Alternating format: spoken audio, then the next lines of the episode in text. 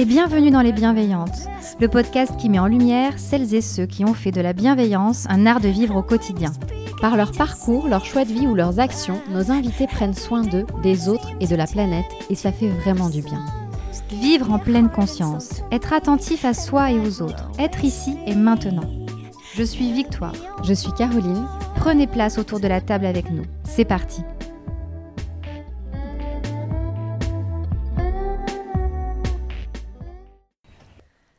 Avant de commencer, je voudrais préciser qu'exceptionnellement, ma partenaire Caroline n'est pas présente aujourd'hui. Nous enregistrons ce podcast au cœur de l'été et pour des raisons de logistique personnelle, elle n'a pas pu se joindre à nous. Mais rassurez-vous, dès le prochain épisode, vous retrouverez nos deux voix. Mon invité aujourd'hui est Mathieu Boldron, qui après avoir embrassé une carrière artistique en se produisant dans plusieurs comédies musicales, s'est petit à petit tourné vers le yoga, jusqu'à en faire son métier. Aujourd'hui, il l'enseigne au Lome Yoga Studio à Paris, mais aussi dans le monde entier, où il propose des teacher trainings et des workshops qui attirent un nombre incalculable de yogis. Il partage sa joie de vivre et ses impressionnantes postures sur son très suivi compte Instagram, Mathieu Boldron Yoga. Mathieu, bonjour. Merci d'avoir accepté notre invitation. Bonjour, merci. Alors tout d'abord, avant de commencer notre conversation, une petite question toute simple mais importante. Comment vas-tu aujourd'hui? Bah, Ça va très bien. En fait, euh, aujourd'hui, j'ai appris... Euh, à... Enfin, j'ai pas appris aujourd'hui, j'ai appris il y a une semaine que j'allais être papa. Ah, ça c'est une super nouvelle. Ouais, c'est extraordinaire. Et euh, aujourd'hui, en fait, ben, on l'a annoncé lors du workshop euh, aux élèves pour la première fois. Donc c'est Ashtine, ton amoureuse et compagne, qui est aussi prof de yoga Ouais, elle est, elle est américaine en fait, et on s'est rencontrés en Thaïlande euh, il y a un peu plus d'un an, un an et demi. Et voilà, je, savais quand je l'ai rencontrée que ça allait être elle. La femme de ta vie. Ouais. Donc deux profs de yoga, c'est super, vous partagez la même passion alors. Exactement. Bientôt, on sera trois euh, petits yogis euh, avec un petit yogi. Génial. Et en plus, c'est pas incompatible une grossesse avec le yoga. Non, pas du tout. c'est au contraire, c'est très très bien parce que ça prépare à la grossesse. Bien sûr, il faut euh, pratiquer un yoga un peu particulier, yoga prénatal postnatal. Et puis, et puis parfois aussi, il y a certaines choses qu'on peut faire en plus de de ces yogas euh, qui, bah, qui préparent aussi à la grossesse. Donc même, euh, on adore inclure dans notre pratique euh, des choses qui viennent de, du fitness, de moderne, de toutes les sciences modernes. Donc, donc même ça, en fait, c'est des choses qui vont l'aider, je pense, pour la grossesse et puis même pour après à se remettre de la grossesse. Super, donc aujourd'hui ça va bien pour répondre à cette question. Très bien. Alors nous nous trouvons aujourd'hui au studio Lomé, où tu enseignes le yoga et plus précisément le yoga vinyasa, je crois, c'est bien ça? Euh, Oui, ben, en fait le hatha yoga en général, j'utilise différents styles de yoga. Euh, j'ai appris avec beaucoup beaucoup de profs différents. En fait, euh, j'ai fait dix différentes grosses formations en fait de profs de yoga. Euh, beaucoup de gens en font une seule et ensuite ils commencent à enseigner. Pour moi, c'était vraiment important de faire le tour de tous les styles et d'aller voir et apprendre tous les gens qui m'inspirent, avec tous les gens qui m'inspirent. Donc c'est ça que j'ai fait.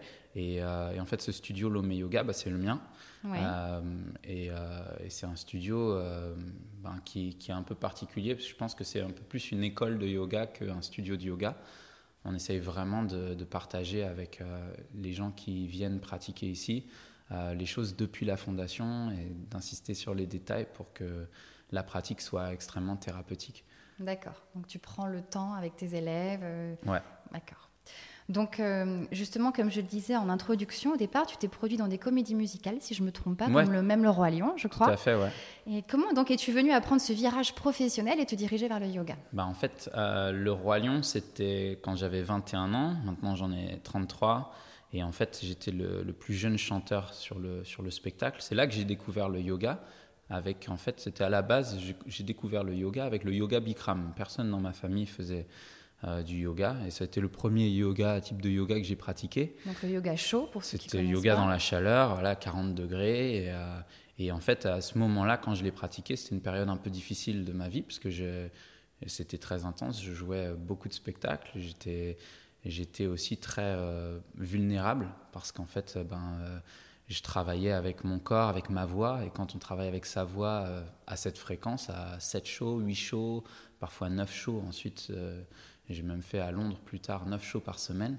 Mhm. C'était vraiment un refuge pour moi, le, yoga. Et, euh, et, en fait, après ça, après avoir découvert le Bikram, j'ai vite découvert d'autres styles qui m'ont vraiment inspiré, en passant par l'Ashtanga, le Vinyasa, puis le Hatha Yoga, le Yin Yoga. Et, et du coup, j'avais envie de tout apprendre.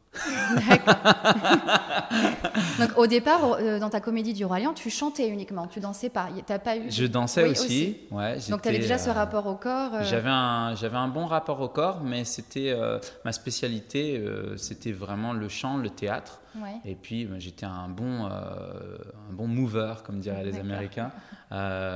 mais voilà, je pouvais danser faire un peu des sbroufs pour la danse, mais je n'étais pas euh, un danseur né. Quoi. Donc à quel moment tu as eu ce déclic de dire, OK, je vais laisser tomber peut-être ma carrière dans la comédie musicale et me consacrer uniquement au yoga? Qu'est-ce qui s'est passé? C'est venu en fait naturellement à moi. Euh, donc après la découverte en fait du, yoga, c'est quelque chose qui est resté. C'était mon entretien, vraiment comme euh, on se brosse les dents le matin. J'avais besoin de, de, faire ma pratique pour me sentir bien sur scène et puis dans ma vie. Et puis, euh, les shows euh, pour lesquels je jouais, je travaillais beaucoup avec Disney. Euh, l'intensité, en fait, constamment augmentait. J'ai joué en Angleterre, en Allemagne, et en fait, c'était toujours plus, plus, plus, plus, plus, mhm. jusqu'à un point où ben, on commence à, se fatiguer. Et donc, ben, comme l'usine, c'est une usine, hein, l'usine de l'entertainment, du, de, la distraction en fait. Euh, bien sûr, on vend du rêve, mais on vend du rêve euh, euh, de manière répétée. Et au bout d'un moment, en fait, ma voix commençait à être très fatiguée, jusqu'à ce qu'un docteur me dise maintenant c'est terminé pour vous, vous pourrez plus chanter. parce que je chantais, j'ai fait beaucoup de shows où je chantais la tête en bas, je faisais des, j'étais suspendu dans les airs à faire des, trucs incroyables en chantant. Et en fait, au bout d'un moment, mon corps a dit non. Et, euh, euh, voilà, ma voix, euh, j'étais malade sur une tournée et on m'a poussé à continuer de chanter. J'ai continué de chanter, je toussais du sang, je continuais ah, de chanter. trop loin. Je suis allé trop loin. Et c'est ce qu'on fait souvent, puisqu'on est dans une société qui est tellement yang, où on nous pousse constamment, mhm. qu'en fait, ben, c'est souvent, pour beaucoup de gens, la, finalité. Sauf que ben, il y avait le yoga. Et le yoga, en fait, ben, m'a aidé à tenir plus longtemps jusqu'au moment où j'ai compris que ben, maintenant il fallait que je fasse quelque chose d'autre de ma vie. Mais alors, je ne savais pas que je voulais devenir prof de yoga. J'étais juste dans une situation où je chantais depuis que j'avais 10 ans, puis soudainement, j'avais plus d'instruments. Et à ce moment-là, ben, on, euh, on, se pose la question, qu'est-ce qu'on va faire? Donc pour moi, la, réponse, ça a été, ben, je vais voyager. Et, euh, et j'ai plus rien d'important dans ma vie, en fait. J'ai juste à, à voyager et puis euh, je vais aller faire du yoga quelque part. J'ai regardé. Uniquement pour le plaisir au départ. Et je me suis dit, bah, je vais partir. Je suis allé en Thaïlande, euh, sur l'île de Koh Phangan. Euh, ma barbe a commencé à pousser, mes cheveux aussi. et puis, je, me suis, je me suis laissé aller à faire une formation de prof de yoga, pas, pas du tout pour enseigner le yoga, ça ne m'intéressait pas. Je voulais juste aller plus loin. Et j'avais un petit peu d'économie, du musical. Donc euh, bah, j'ai mis tous mes sous dedans. J'ai fait une formation de 200 heures en Thaïlande, à Koh Phangan. Et puis il y en avait une autre juste après de 200 heures encore, à Koh Samui. Alors j'ai fait les deux. Et puis après ça, je me suis dit, bah, c'est pas mal en fait, j'aime bien enseigner. J'ai pris le goût à enseigner un peu dans la formation, je trouvais que c'était sympa. Et du coup, après ça, je suis revenu en Europe et j'ai eu une, euh, une proposition pour de nouveau faire un musical. D'accord. Et là, ça a été très dur pour moi parce que j'avais cet attachement au chant. Il a fallu faire un choix. Et je savais que ma voix était cassée. Et du coup, en fait, j'ai commencé à utiliser le yoga pour me soigner. Donc, j'ai utilisé les flexions arrière euh, pour ouvrir ma poitrine, les pranayama, les exercices de respiration. Et en utilisant ça, bah, je me suis rétabli. Tu as pu rétablir tes cordes vocales par le yoga? Le docteur m'avait dit c'est fini, c'est fini pour vous, vous chanterez plus, c'est terminé. Et en fait, j'ai réussi à remettre ma voix pour pouvoir rechanter. Alors ma voix n'était pas exactement pareille, euh, elle était un petit peu plus sensible, mais je pouvais rechanter. Donc je me suis consacré à ça. J'ai un professeur de chant qui était formidable, Jean-Pierre Blivet, qui est dans un coin perdu de la Bourgogne et puis qui, qui s'est occupé de Nathalie Dessay, la plus grande soprano au monde. Et en fait, j'ai eu la chance de rencontrer ce monsieur et je chantais une heure par jour avec lui. Enfin, il me faisait travailler à rééduquer ma, à rééduquer ma voix. Et sur mon temps libre, dans cette maison, dans ce trou perdu, eh ben, j'avais rien à faire d'autre que de pratiquer. Donc j'ai commencé à combiner les exercices de chant avec les flexions arrière, avec les exercices respiratoires, puis je me suis rétabli. Je suis revenu, j'ai rejoué des musicals pendant euh, presque deux ans. Toujours en gardant le yoga en même temps En gardant le yoga, euh, plus que jamais. Et en fait, euh, j'ai commencé à offrir des classes de yoga à mes partenaires qui faisaient le spectacle.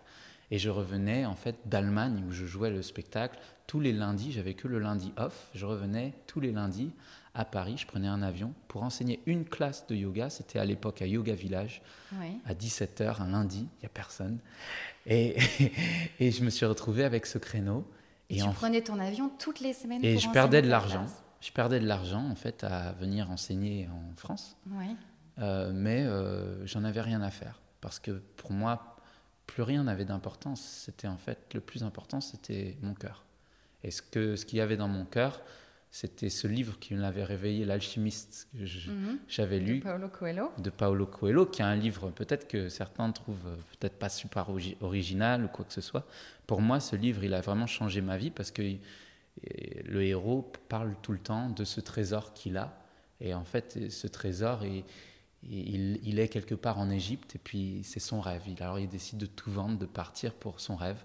Et pour moi, mon, trésor, c'était... Euh, bah, c'était mon cœur. Il fallait que je suive mon cœur. J'avais toutes ces choses qui m'étaient arrivées, c'était arrivé pour une raison.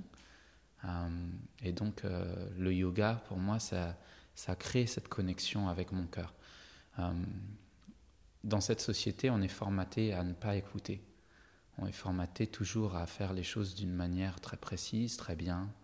On doit avoir la maison, le chien, la piscine, le gros compte en banque, etc., faire les enfants à un certain âge. Et en fait, en fait euh, jusqu'à s'apercevoir un jour qu'on est malheureux. Et pour moi, le yoga m'a reconnecté avec euh, ce que je suis vraiment, en fait. C'est, c'est un être libre. Justement, c'est parfait pour ma prochaine question parce que j'allais te demander justement qu'est-ce que la pratique du yoga a changé dans ta vie. Donc c'est vraiment cette reconnexion à toi-même et à ton cœur alors. Tout à fait. D'accord. et suite à ça, tu as, arrêté la comédie musicale après Et suite à ça, en fait, bah, justement, je savais que je pouvais chanter. Et suite à ça aussi, il y a quelque chose qui s'est passé qui est très intéressant, c'est que pendant un moment, j'ai fait que le yoga et puis j'ai mis un peu le chant de côté. Et puis à un moment, le chant m'a manqué, alors que j'étais un peu dégoûté du chant. Mhm. Et je me suis retrouvé à ramener bah, ma guitare dans les classes de yoga et puis à chanter des mantras.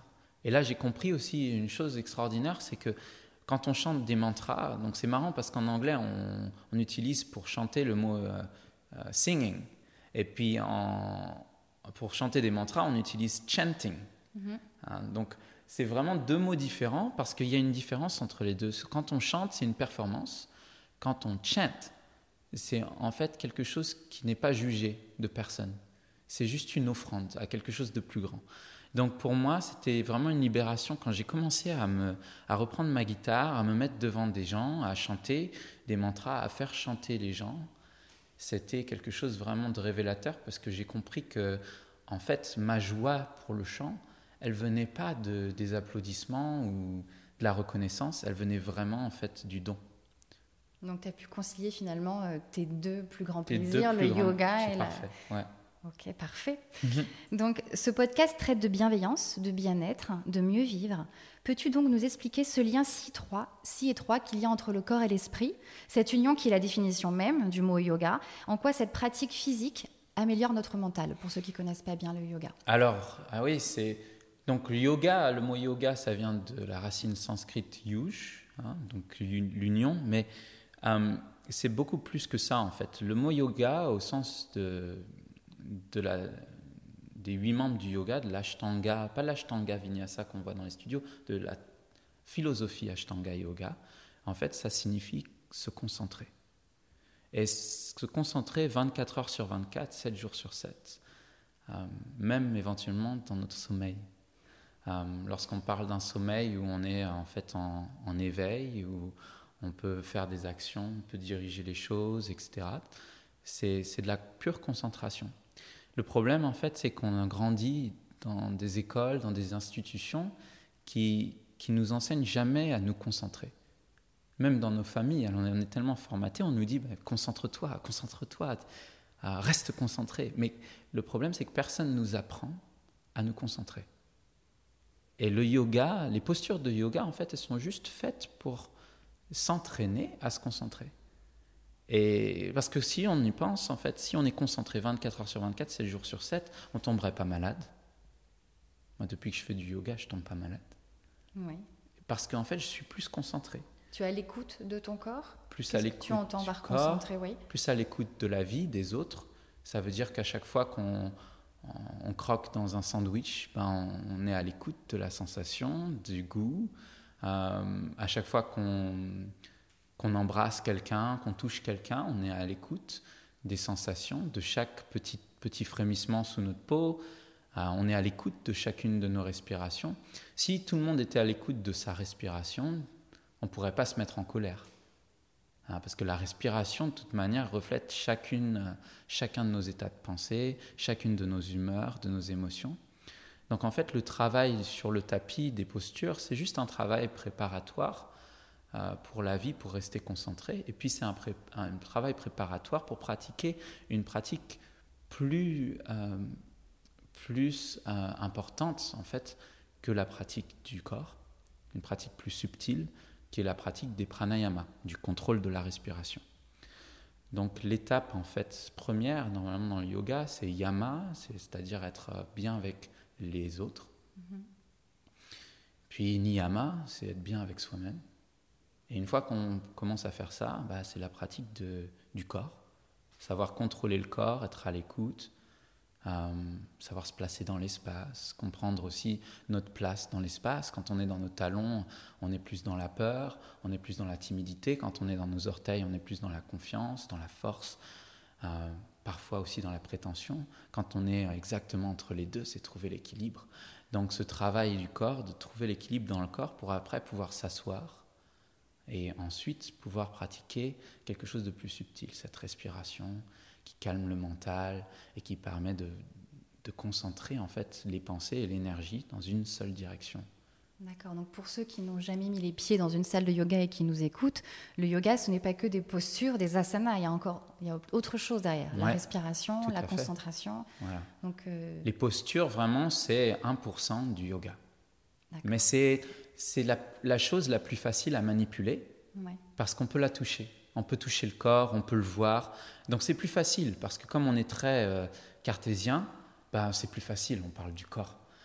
Mais en vrai, aujourd'hui, il y a un effet de mode avec le corps, parce que voilà, bon, ben, on peut mincir en faisant du yoga, on peut faire ci, on la, la santé est meilleure quand on fait du yoga. Mais ça, la santé est meilleure, ou le fitness est meilleur. Le fitness du corps est meilleur quand on fait du yoga, mais ça, en fait, c'est juste euh, un produit, euh, un produit dérivé. En fait, le produit premier du yoga, c'est la concentration. Et ça, personne ne nous l'apprend. D'accord. Donc on n'apprend pas que des postures, on apprend à se concentrer. Tout à fait. Pour tous ceux qui disent je ne peux pas faire de yoga, je ne suis pas souple, ce qu'on entend souvent, euh, il n'y a pas que ça qui rentre en jeu, justement. C'est ça, c'est ça. Lorsqu'on parle aujourd'hui vraiment de même euh, la capacité de concentration d'un enfant qui est aujourd'hui de 6 secondes, mhm. pas plus que 6 secondes, alors qu'il y a longtemps c'était 30 secondes, deux minutes, trois minutes, maintenant c'est six secondes. Et avec nos téléphones, ça continue de descendre.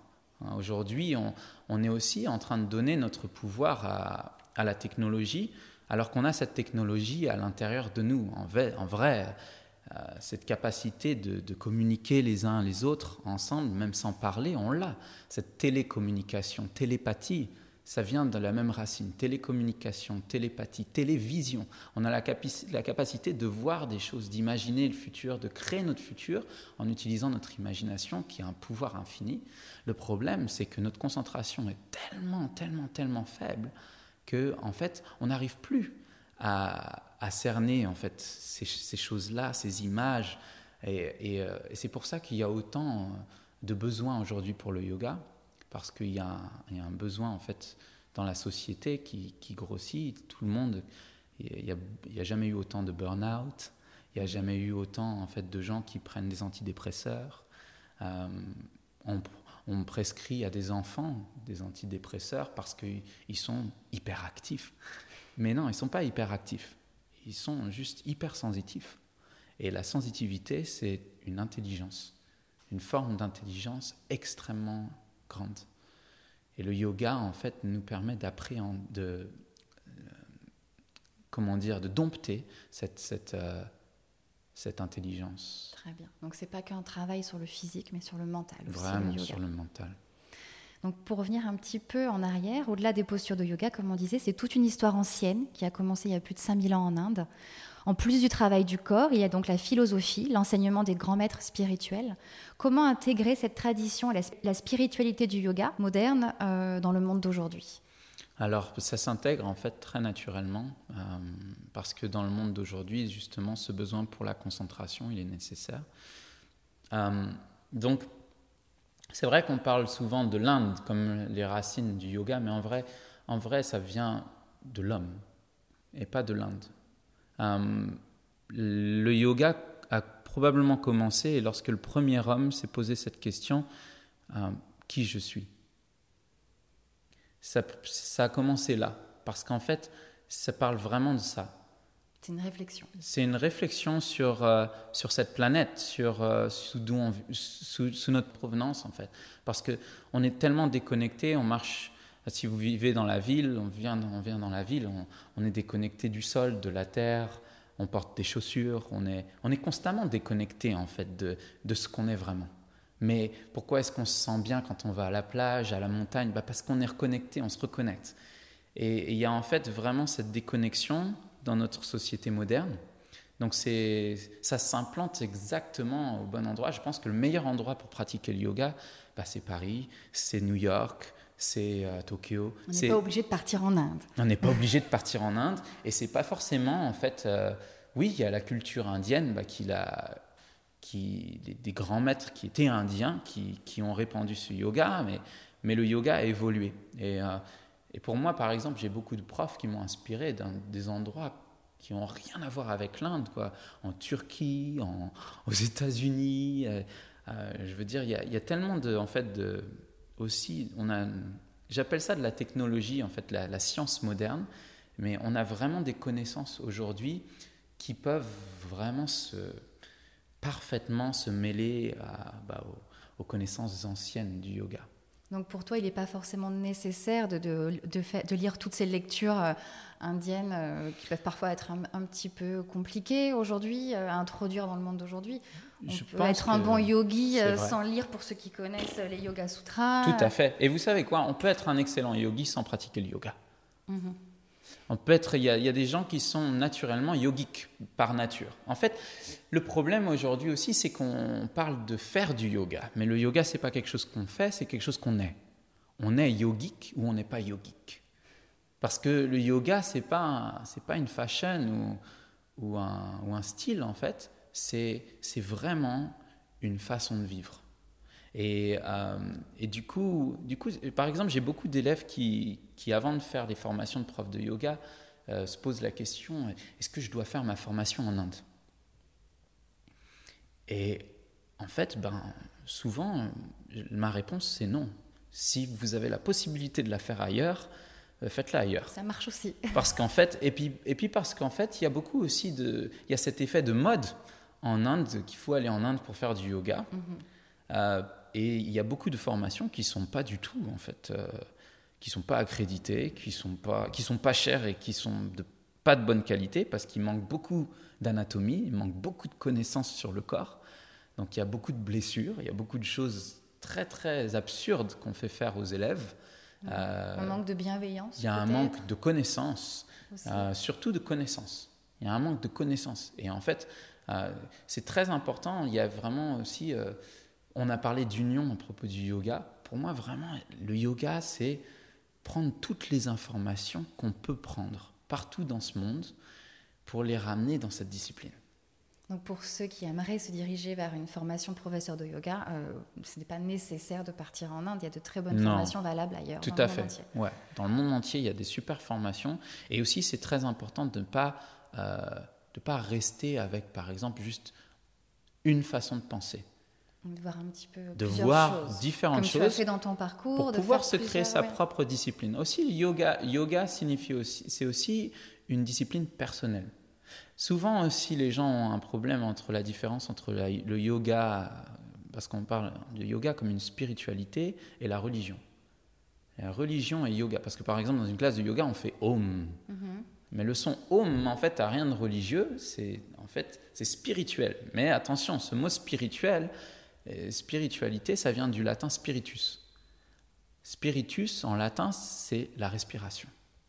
À partir du moment où on respire, on est un être spirituel.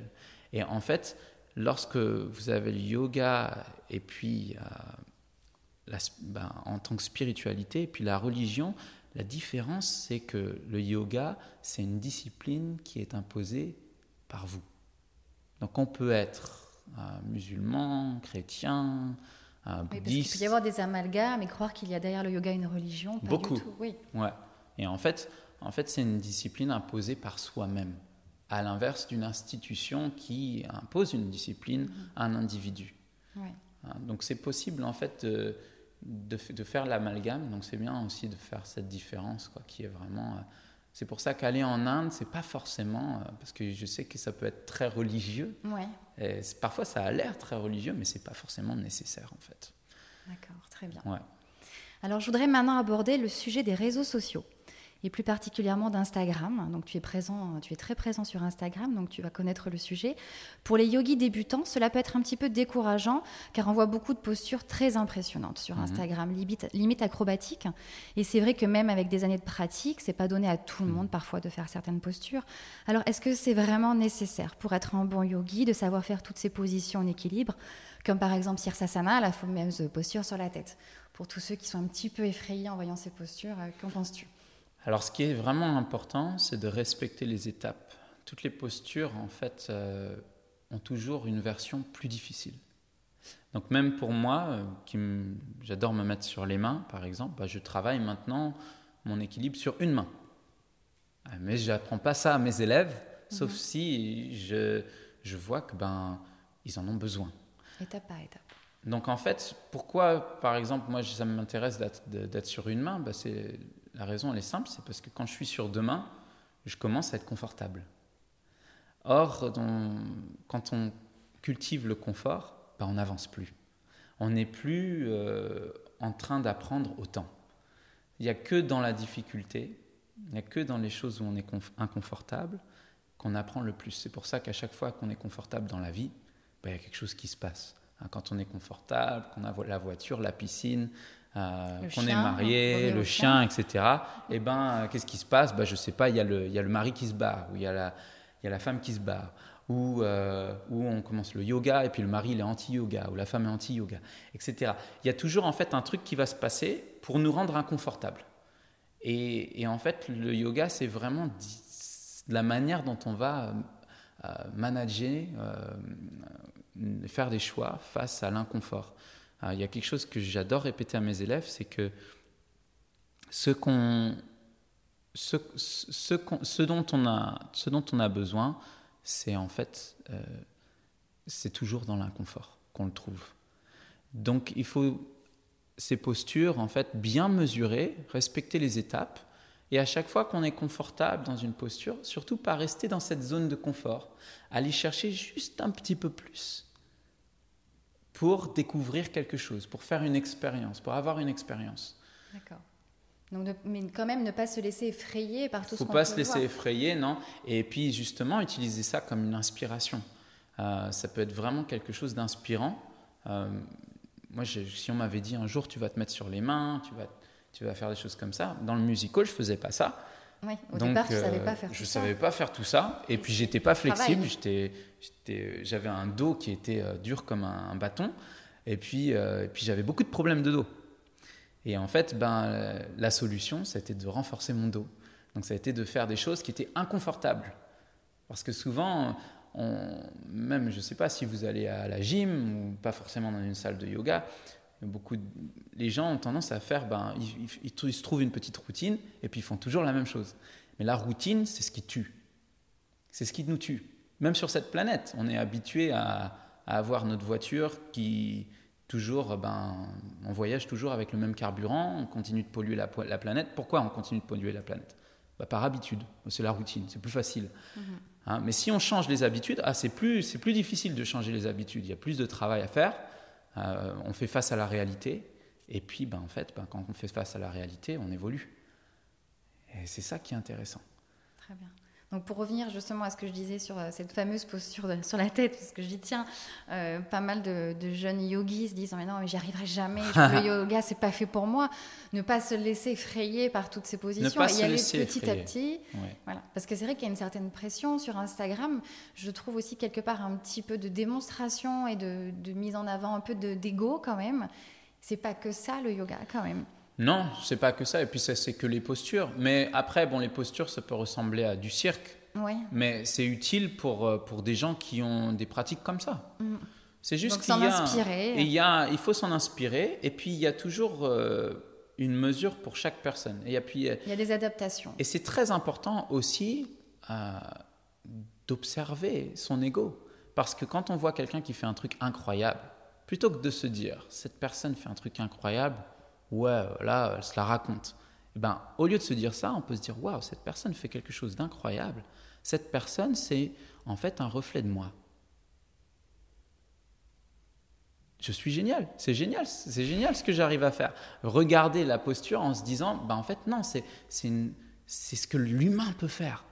C'est génial ce que l'humain peut faire. Donc on est capable. Voilà. Donc c'est c'est pas du tout négatif. Et en fait, les démonstrations de yoga, ça existe depuis la nuit des temps il n'y avait pas Instagram, ben, euh, BKS Ayangar, un grand maître de yoga, ben, il faisait des démonstrations. Euh, Patabi Joyce, il y avait des démonstrations. Ça existe depuis le début et le but de ces démonstrations, ça a été toujours en fait d'inspirer les gens à bah, faire cette pratique, à être curieux aussi, et puis à faire euh, que les gens en parlent. Bien sûr.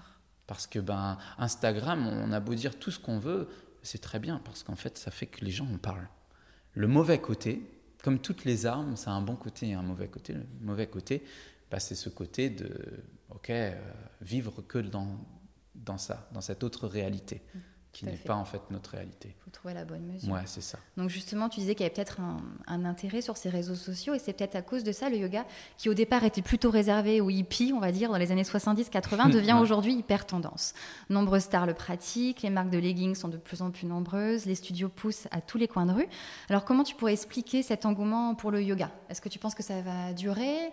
Est-ce qu'on est dans un effet de tendance ou c'est une nouvelle ère qui s'offre à nous peut-être? Ça va durer pendant longtemps en fait, cette, euh, cette tendance, c'est sûr, c'est certain, parce que le, le besoin en fait d'aller plus loin, de chercher des choses en fait différentes que notre vie professionnelle, même familiale, le besoin en fait de se découvrir soi, il continuera de grandir parce qu'en fait on arrive dans des temps où euh, où la planète va faire face à des changements, où on va faire face à des changements. Euh, il y a déjà un, robot qui a son premier euh, citizenship sur cette planète, qui est le premier citoyen robotique de la planète. Euh, il y a aujourd'hui un climat qui change, les gens sont de plus en plus sous pression. On parle de, de, plus en plus de la technologie qui devient aussi intelligente que nous, on appelle ça la singularité. Hein, ce moment où en fait les téléphones et les ordinateurs vont être plus rapides, plus intelligents que notre cerveau. Ça arrive dans très très peu de temps. Donc en fait, toutes ces choses vont faire que ça va alimenter en fait le, business du yoga, mm-hmm. j'ai envie de dire. Et dans ce business du yoga, bah, parfois il y a des bons commerçants et et il y a des mauvais commerçants. Comme dans tous les business. Et, voilà, et si quelqu'un voilà, n'est pas d'accord avec moi à propos du business du yoga, c'est un business colossal. Et c'est un business qu'on peut faire avec une éthique et qui est bonne, où on apprend aux gens la technique. Comme ça, ils peuvent faire des progrès, avancer, découvrir leur corps sans se faire mal, et puis comprendre des choses à propos de leur, euh, bah, de leur évolution, de leur potentiel ou on peut faire ce business ben, euh, d'une manière moins éthique. Euh, le problème en fait des, médias sociaux aujourd'hui, c'est qu'il y a des grosses marques qui commencent à, se mêler de tout ça, et il y en a beaucoup qui sont pas éthiques. Donc euh, c'est difficile parce que les yogis, c'est un peu comme des artistes, ils ils sont pas toujours riches. Donc, ben, il faut trouver l'équilibre entre les deux. Euh, mais euh, je pense que c'est important vraiment de, de, faire sa propre pratique. Donc, euh, s'il y a des profs de yoga qui écoutent ce podcast, je pense que moi, si j'ai une chose à leur dire, c'est continuer de faire votre pratique. Si vous voulez enseigner le yoga, faites votre pratique. Si vous n'avez pas le temps de faire votre pratique, arrêtez d'enseigner. Parce que tant que vous enseignez, vous serez connecté à votre éthique. Très bien. Hum, donc justement, tu disais aussi au début de cette interview, tu as commencé par le Bikram. Mhm. Donc c'est vrai qu'il existe plusieurs sortes de yoga, Hatha, Vinyasa, Ashtanga, Bikram, Kundalini. Euh, donc pour ceux qui veulent commencer le yoga, comment savoir vers quel yoga se diriger? Alors ça, ça dépend de la personnalité, ça dépend de l'état du corps, ça dépend de l'âge. Euh, donc il y a des yogas qui sont très très très doux, comme le Yin Yoga, euh, qui est très particulier parce que c'est un yoga qui va, qui va s'adresser plus aux, euh, aux, gens qui ont besoin de, douceur, euh, qui, qui sont curieux à propos de, leur, de, de l'écoute, qui souhaitent être un peu plus à l'écoute de leur, de leur corps. c'est un yoga, par exemple, le yin yoga, où on relâche le corps complètement. Donc, on va travailler avec les fascias et les tissus conjonctifs. donc, c'est ces tissus qui sont entre les muscles et les os, ou parfois entre des couches de muscles. Euh, donc ça, c'est un yoga très particulier qui peut s'avérer super utile pour des gens qui sont euh, euh, bloqués un peu dans leur corps ou très raides. Mhm. le Hatha Yoga, c'est vraiment une, une, très belle forme de yoga. Le Hatha Yoga, Hatha qui signifie le soleil et la lune, mais qui signifie surtout en fait l'équilibre entre les deux. Le Hatha Yoga, c'est un rythme en fait en général qui est, qui est qui n'est pas trop rapide. Hein, on prend le temps d'expliquer les choses, d'avoir la bonne technique, etc. Le Hatha Yoga, c'est aussi une ombrelle. Donc c'est en fait une, tradition euh, sous laquelle existent d'autres traditions, comme le Vinyasa. Mm-hmm. Le Vinyasa Yoga, c'est euh, une forme de yoga, en fait. Vinyasa, ça signifie ordonner euh, les choses de manière intelligente, placer de manière ordonnée. C'est ce que le terme Vinyasa signifie. Donc ça veut dire qu'en vrai, on va créer une séquence, euh, par exemple, s'il fait chaud euh, ou s'il fait froid, que les épaules sont repliées, on va créer une séquence qui aura pour but d'ouvrir les épaules. Euh, donc ça, ça va être le vinyasa. Le vinyasa flow aussi, on a encore un autre style qui va bouger beaucoup sur la respiration. Le problème, c'est qu'il y a beaucoup d'illusions par rapport au vinyasa flow. On vend beaucoup de mouvements et de respiration aux gens un peu partout dans le, dans le monde, dans les studios de yoga, alors que c'est une pratique extrêmement avancée, parce que pour avoir le corps très aligné et bien placé, eh ben, il faut prendre du temps avant de bouger rapidement et puis de faire des, des, vagues et des trucs comme ça. Il faut bien détailler les choses, prendre le temps, et ensuite on peut aller dans cette pratique plus avancée. Et puis il y a euh, bah, le Bikram Yoga, c'est un style qui est très puissant. Euh, dans la chaleur, c'est un style de Hatha Yoga, en fait, c'est juste des postures de Hatha Yoga. Euh, et puis les autres styles, après, c'est beaucoup de variations en fait de ces styles-là. Donc selon si on a envie de puissance, de douceur, si on a des douleurs, si on n'en a pas, si on a besoin de transpirer, il y a plein de yoga Tout à différents. Fait. C'est très important en fait lorsqu'on va dans un studio de yoga d'essayer différents styles de yoga. on essaye plusieurs avant de trouver le De voir celui qui nous correspond le plus au début. Après, la chose importante aussi, c'est de faire très attention parce qu'il y a des styles qui parfois ben, nous intéressent plus parce qu'on les trouve plus fun, mais c'est pas forcément ce dont on a besoin. Euh, donc, euh, par exemple, pour l'alignement, l'Ayangar Yoga, c'est très bien pour l'alignement, mais par contre, ça peut être très rigide. Donc, euh, si on, est, on a une addiction à l'alignement, bah, c'est bien de temps en temps de relâcher un peu, et puis de faire un peu de vinyasa. ou c'est bien si on est très hyperactif dans la vie, de justement faire du yin yoga, parce que là, on va tenir les pauses pendant 5 minutes, rester dans la même pause. Tu disais tout à l'heure d'aller un peu dans l'inconfort. Aller dans l'inconfort, découvrir l'inconfort. Le Kundalini, bon, bah, c'est beaucoup de respiration, beaucoup de chant. Il y a des trucs un peu inconfortables, un peu bizarres. Bon, bah, c'est bien d'essayer. Et c'est bien d'essayer un peu tous les styles. Moi, c'est ce que j'ai fait au début, essayer tous les styles. Puis ensuite, ben, j'ai commencé à me dire, OK, j'ai envie de prendre un petit peu de ça, de ça, je vais me retrouver dans ça. J'aime beaucoup aussi l'ashtanga vinyasa, si c'est très bien enseigné.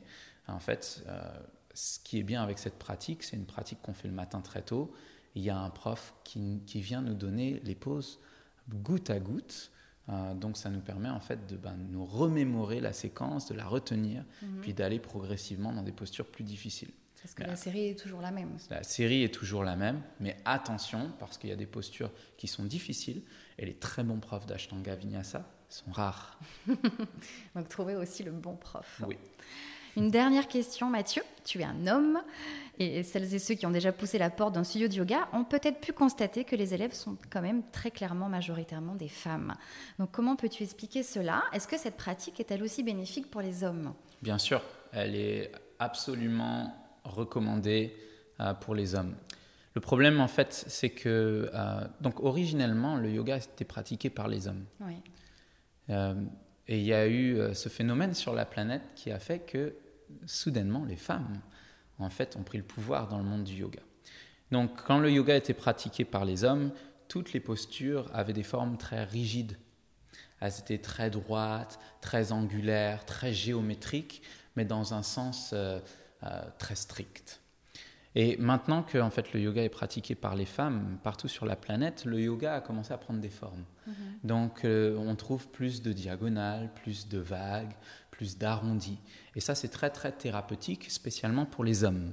Le problème, en fait, c'est que euh, ça demande plus d'écoute, plus de sensibilité, plus de féminité. On a tous une part de féminité, qu'on soit un homme ou une femme, on a tous une, une part de masculinité, et souvent les hommes ont un problème avec cette part de féminité, de grâce.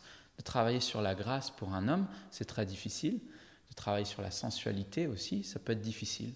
Euh, mais c'est des choses qui sont nécessaires pour justement mieux comprendre les femmes, pour justement mieux comprendre aussi euh, ben, notre relation avec, euh, ben, avec nos émotions.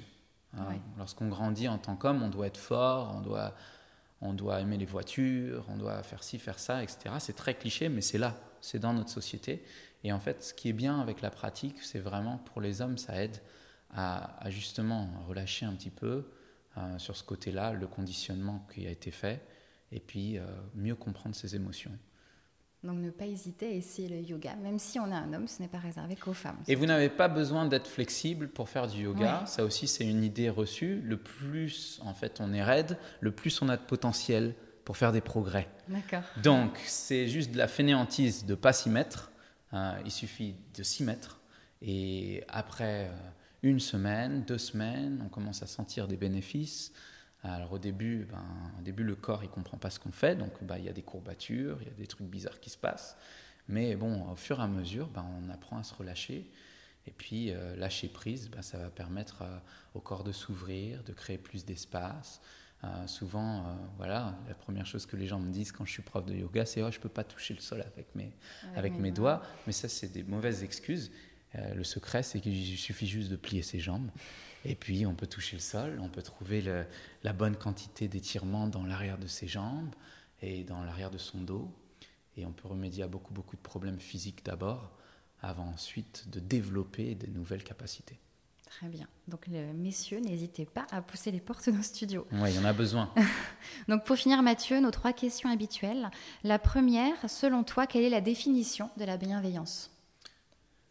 La bienveillance, pour moi, c'est en un mot l'écoute.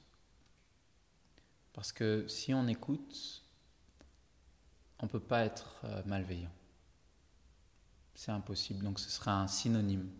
D'accord. Ouais, bienveillance. C'est aussi, ce serait, si on, si on, on, pense à, à, un enfant, on tient un enfant dans ses bras, euh, on a un regard sur cet enfant qui est bienveillant, qui est doux, qui est heureux. On a plein de bonnes émotions, de beaux souhaits euh, pour cet enfant.